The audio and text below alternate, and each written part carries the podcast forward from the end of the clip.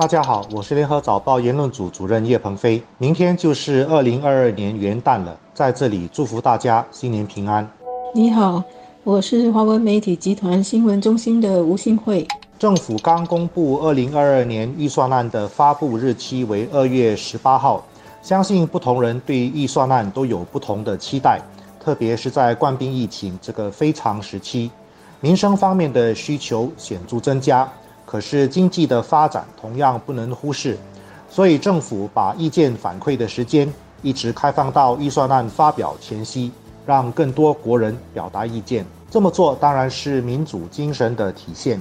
因为预算案本来就是为了照顾国人的需求，国人的积极反馈自然对政府如何分配有限的资源提供有意义的参考价值。可是必须说，政府最后还是得做出取舍，不可能满足所有人的要求。这将是黄循财首次以财长的身份发表预算案声明。他和今年卸任的财长王瑞杰在风格上会有什么不同？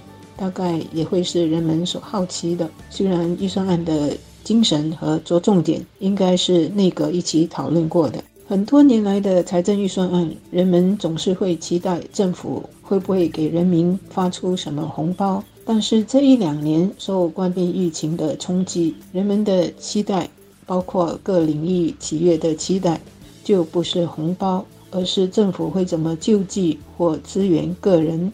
企业和家庭，随着冠病疫情的严重性开始减缓，虽然传播还是很快，但是全球许多地方已经有经济复苏的迹象。新加坡也在开始走经济复苏的道路。明年的财政预算案估计就不是重在救济，而是怎么更快地扶持个人和企业，更好地走出疫情。做好经济复苏所需要的经济和社会准备。联合国在世界进入二十一世纪时提出了一个可持续发展目标，一共有十七个大目标，底下涵盖一百六十个子目标。有学者评论说，这不是一个计划，而是一份许愿清单，基本无法实现，因为十七个大目标意味着没有焦点，一百六十九个子目标更是一个笑话。他完全忽视了一个最根本的现实：资源有限，所以目标太多，其实就代表了没有目标。同样的，政府在制定预算案时，也不可能什么事都要做，而且什么事都能够做好。在分配资源时，一定要根据事情的轻重缓急来分配有限的资源。虽然我们有庞大的储备可以应急，但是它毕竟还是无法消除需求无穷。资源有限这个残酷的现实。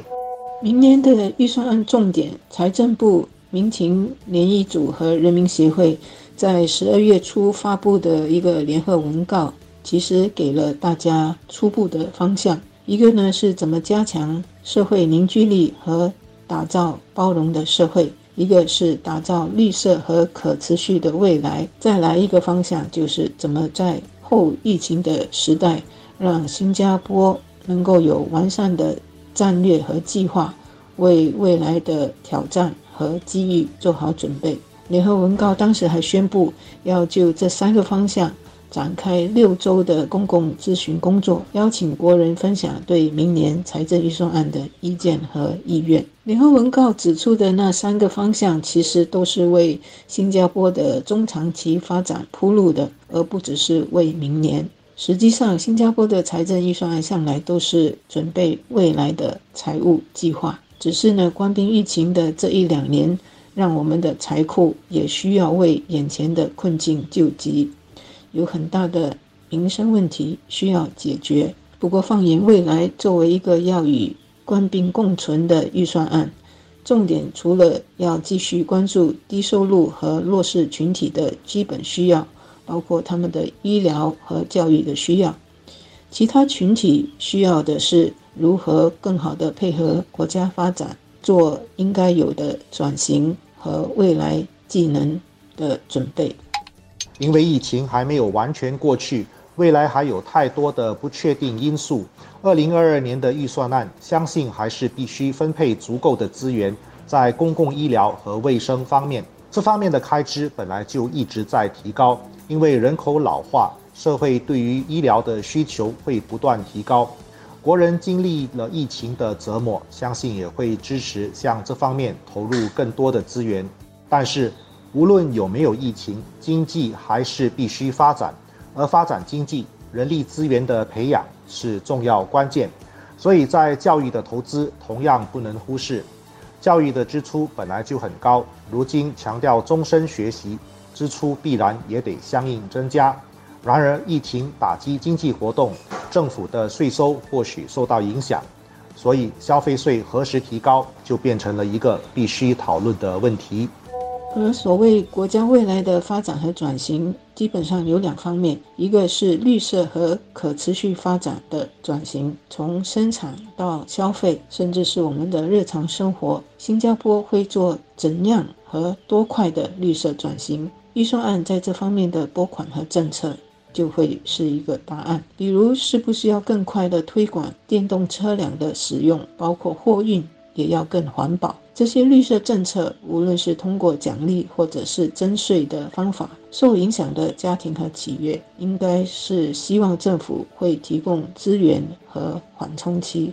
另外一个转型是高科技和数码化的发展，这是新加坡迎合数码化时代需要走的发展道路。这方面，我们的教育和技能培训又会做怎样的投入，来帮助？全社会以及各领域的行业一起前进，应该也是预算案要指明的道路。而这不只是为在籍学生和年轻人提供培训，还要包括劳动队伍中的成熟员工，比如下来就要步入四十岁到六十岁这个年龄层的劳动群，他们应该要有怎样的技能训练和事业发展准备？企业和个人都需要有想法。政府的预算案政策。在加速和加强数码经济这一块，也要有全套的方案。我们可以看看日本的例子。日本政府呢，最近宣布要加速全国的数码化改革，有两个步骤。第一是提高对五 G 的基础建设，来推广全国的五 G 覆盖率。第二个工作呢，是从二零二二年起的五年里，培养两百三十万名在日本地方城市。